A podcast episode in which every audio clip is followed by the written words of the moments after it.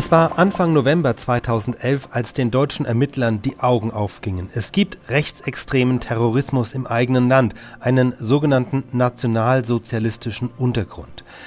Plötzlich erschienen viele Ereignisse der zurückliegenden elf Jahre in einem neuen Licht. Die sogenannten Dönermorde in verschiedenen deutschen Städten, der Mord an einer Polizistin in Heilbronn und jede Menge Raubüberfälle.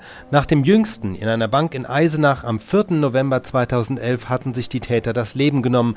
Nach ihrer Identifizierung durchsuchten die Ermittler zunächst ihr Wohnmobil und eine Woche später ihre Wohnung in Zwickau. Und was sie dort fanden, brachte schließlich den Stein ins Rollen, der später zum jahrelangen Prozess gegen Beate Schäpe und andere führte. Für die ARD berichtete an jenem 11. November 2011 Michael Reißenberger aus der ARD Rechtsredaktion in Karlsruhe. Der Heilbronner Polizistenmord sei gelöst, triumphierte die Stuttgarter Justiz vor einigen Tagen. Zumindest hatte man die Dienstwaffen der beiden Polizisten und eine der Tatwaffen im Eisenacher Wohnmobil von zwei dort tot aufgefundenen Männern gefunden und schloss deshalb auf ihre Täterschaft. Jetzt aber wird der Fall noch rätselhafter. Denn in der Zwickauer Wohnung der beiden fiel den Ermittlern bei der Durchsuchung eine Pistole der tschechischen Marke Cesca in die Hände. Typ 83 Kaliber 7,65 mm. Diese gilt als Tatwaffe für eine ganze Mordserie.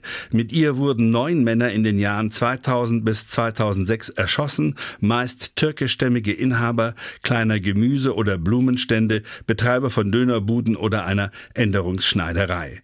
Drei Opfer stammten aus Nürnberg, zwei aus München, Hamburg, Rostock, Dortmund und Kassel waren weitere Tatorte.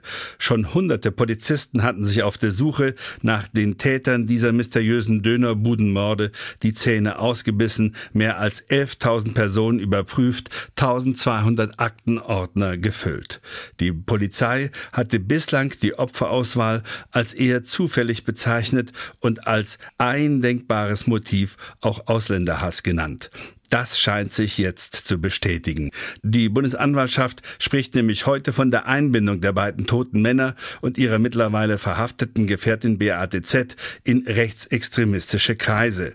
Und eine kleine Sensation ergab sich bei der Durchsuchung, wie Bundesanwalt Rainer Griesbaum heute eröffnete. Darüber hinaus wurden mehrere DVDs sichergestellt, die zum Teil bereits verpackt und an Nachrichtenagenturen und an islamische Kulturzentren adressiert waren.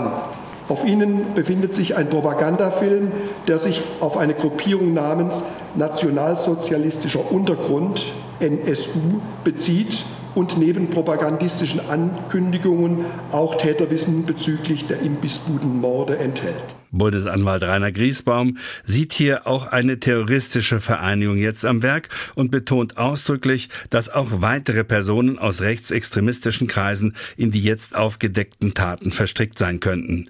Das Bundeskriminalamt sowie die Landeskriminalämter Baden-Württemberg, Sachsen und Thüringen werden jetzt die Ermittlungen weiterführen.